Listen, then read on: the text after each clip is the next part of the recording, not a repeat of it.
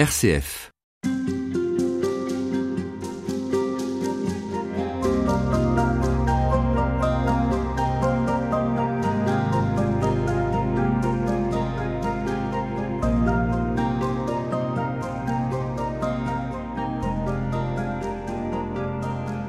Véronique Francou, nous continuons à parler de, de votre livre Visage de l'amour. Vous rapprochez euh, les deux figures spirituelles que sont Marthe Robin, catholique, et Ma Ananda hindouiste, très connu, sage, remarquable, que beaucoup ont, fréquenté, les plus grands, vous avez dit Gandhi notamment.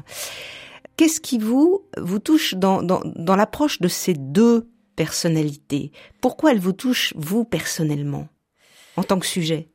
Ben, elle me touche parce que j'ai l'impression qu'elle me renvoie euh, ce que je disais tout à l'heure, que ce sont comme euh, des miroirs de, de notre âme, qu'elle nous renvoie à cette euh, à ce potentiel extraordinaire, cette euh, cette cathédrale qui nous habite, ce temple intérieur que nous sommes et que nous côtoyons euh, rarement, où nous avons rarement euh, l'habitude de côtoyer des personnes qui nous renvoient à ça. Et j'ai l'impression que elles, euh, que ce soit l'une ou l'autre, elles ont vécu vraiment toute cette cette lumière qui existe dans l'être humain. C'est l'amour qui est Et- vraiment central. Alors l'amour et la connaissance. Je pense qu'il y a les deux. Je pense que l'un ne va pas sans l'autre. qu'est-ce Il y a que à la dites fois l'amour et la connaissance. Mais c'est vrai que c'est surtout l'amour, oui, tout à fait. Mais la connaissance, ça veut dire Mais la connaissance, ben la connaissance, euh, la, euh, alors chez chez chez chez c'est la réalisation effectivement de Dieu en tant que lumière. Comme j'aime beaucoup le terme de la lumière parce que la lumière, à la fois, c'est ce qui éclaire et c'est ce qui réchauffe. C'est-à-dire que la lumière, c'est la lumière divine, c'est à la fois la connaissance de ce qu'est Dieu et de ce qu'est l'être humain. Parce que plus on connaît Dieu, plus on connaît l'être humain. Ça aussi, je pense que c'est très important de le dire, parce que comme l'une comme l'autre, euh, alors c'est peut-être la grâce du féminin, mais que ça reste, l'amour divin reste très incarné. Plus on connaît Dieu, plus on connaît l'homme. Et plus on va dans les profondeurs de l'homme, plus euh, on a cette ouverture aussi à, à ce qui est, euh, ce qui est divin en nous, je crois. Euh, donc, euh, effectivement, je crois que la lumière, c'est à la fois ce qui est clair et ce qui réchauffe. C'est à la fois ce qui est capable de d'aimer en nous et de, de connaître aussi. Et c'est pour ça que quand on parle de mystère, on dit toujours le mystère hein, de Dieu. Le mystère, c'est pas quelque chose auquel nous, qui est inaccessible, mais c'est quelque chose que nous n'aurons jamais fini de connaître. L'ampleur du mystère. C'est l'ampleur du mystère, c'est-à-dire que et ce sont des femmes qui justement sont des révélatrices d'un Dieu qui est sans arrêt à découvrir à redécouvrir. Été étonnée d'ailleurs de trouver ça chez le pape François, encore une fois, euh, que j'aime beaucoup dans La joie de l'Évangile, où il dit que la vérité est un chemin. Ça n'est pas quelque chose euh, où on arrive et où c'est terminé, c'est un chemin. Et je pense que ces femmes, elles nous ouvrent à cette dimension d'intériorité qui nous habite. Véronique Francou, vous êtes chrétienne, catholique, vous êtes euh, Oui. très engagée dans le dialogue interreligieux. Qu'est-ce qui vous a donné le, le goût de, de cela? Enfant, vous aviez déjà envie de vous intéresser euh, aux Alors, autres? Alors, écoutez, je ne sais pas. Ça reste un mystère. Mais je pense que j'ai toujours eu cette, euh, cette vision que Dieu était un et que la sagesse éternelle, Dieu, en- quand il nous a créés, il a, il n'a pas arrêté, euh, évidemment, euh, sa lumière à, aux chrétiens, aux musulmans, aux bouddhistes. Non, il a créé l'être humain, tous les êtres humains. Et j'ai toujours eu cette perception que tous les êtres humains, quels qu'ils soient, avaient cette parcelle du divin en eux. Et que c'est euh, le fondement même du dialogue interreligieux. Euh, en 86 à Assise, euh, Jean-Paul II dit très bien que la première des choses, c'est que nous sommes tous membres d'une même famille humaine.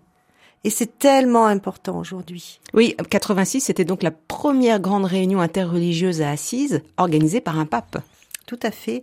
Euh, Donc D'ailleurs, vous y étiez. Et j'y étais parce que je trouvais ça, je trouvais que c'était prophétique, courageux, audacieux pour l'Église à l'époque. Qu'est-ce que vous, qu'est-ce que vous gardez de, en tête de cette journée extraordinaire? Alors moi, je revois, je vais vous dire, je revois tout à fait le visage de Jean-Paul II à côté du Dalai Lama et l'impression qu'ils étaient frères d'éternité depuis toujours et à toujours.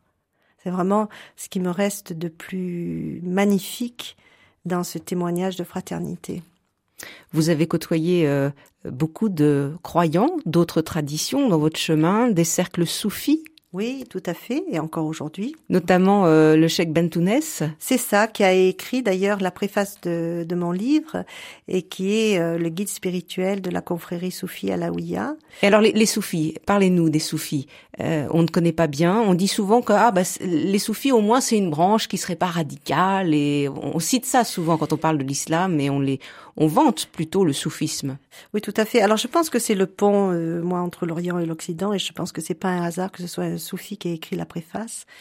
Les soufis sont des musulmans, d'ailleurs, ils n'aiment pas du tout quand on leur dit qu'ils ne sont pas musulmans, mais ils disent simplement qu'ils sont au cœur de l'islam. Et ça, je le crois tout à fait, parce que c'est quand même la dimension mystique de l'islam. Et donc, ils ont cette, cette ouverture du cœur, je pense, cette, cette ouverture à la conversion du cœur et cette, vision aussi de la, de la grande famille humaine que, que nous sommes.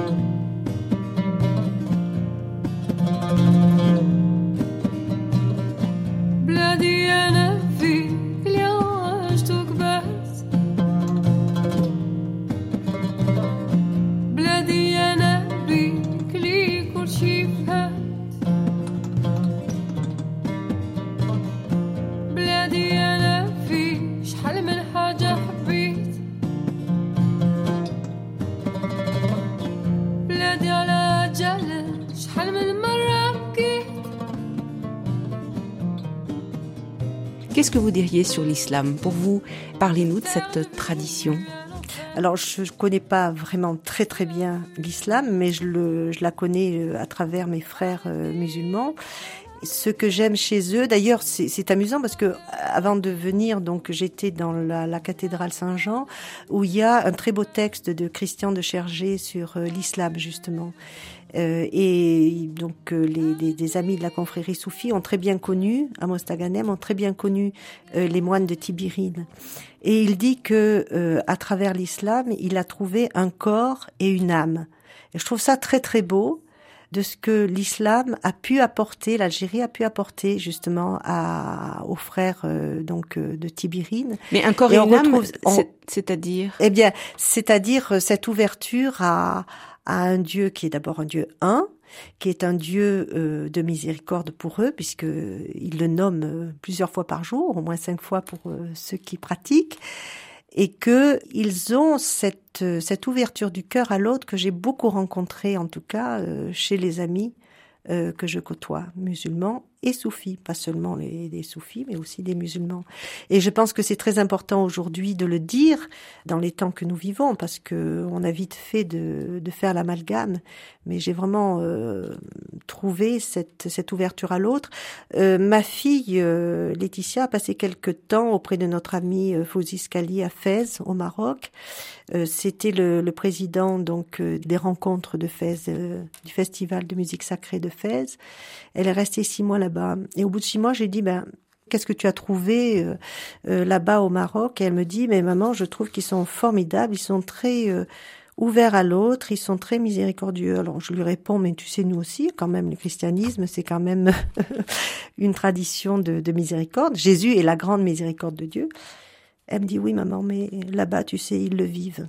Parce que tous les vendredis, les gens ouvrent leurs portes et ils, ils accueillent à leur table et ça, je l'ai vécu aussi au Maroc et, en Algérie. Ils accueillent à leur table tous ceux qui, tous les pauvres, mais tous ceux qui veulent aussi euh, venir participer au repas avec eux. Et je trouve qu'il y a cette dimension de très grande générosité, de très grand accueil de l'autre qui existe, enfin en tout cas que moi j'ai vécu personnellement. Et puis il y a cette ferveur. Euh, je suis partie euh, en voyage avec une amie musulmane, Mabouka, pendant quelque temps en Corse, et quand je la voyais tous les jours euh, faire sa prière, euh, se recueillir. Euh, je vous assure que c'est une sacrée leçon pour moi chrétienne. Elle m'a vraiment renvoyé à, bah, peut-être à mon absence de ferveur. Et c'est aussi, d'ailleurs, je suis allée sur les traces du père de Foucault en 2005, euh, la semaine où il a été d'ailleurs euh, canonisé à Rome et béatifié ou canonisé, je sais pas. Mais en tout cas, j'ai vécu ça aussi très fortement à travers l'accueil euh, en Algérie des Touaregs, par exemple. Fantastique, un accueil fantastique. Et c'est ce qui a converti aussi le père de Foucault. Ça a été le service militaire qu'il a fait en Algérie. En voyant tous ces êtres qui disaient c'est pas possible de voir des êtres qui passent tant, tant de temps à, adorer Dieu, Dieu existe forcément. Ça a été le début de sa conversion.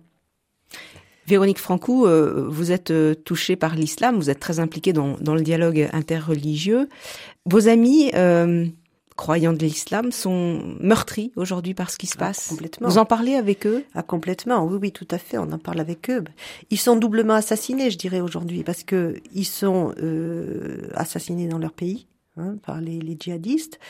Euh, et ils sont, euh, je dirais, euh, assassinés dans leur âme quand on fait cet amalgame et que euh, on croit que euh, l'islam, ce sont, on fait cet amalgame entre islam et islamisme. et je crois que ça, c'est pour eux, c'est une très grande blessure. C'est une très grande blessure, bien sûr.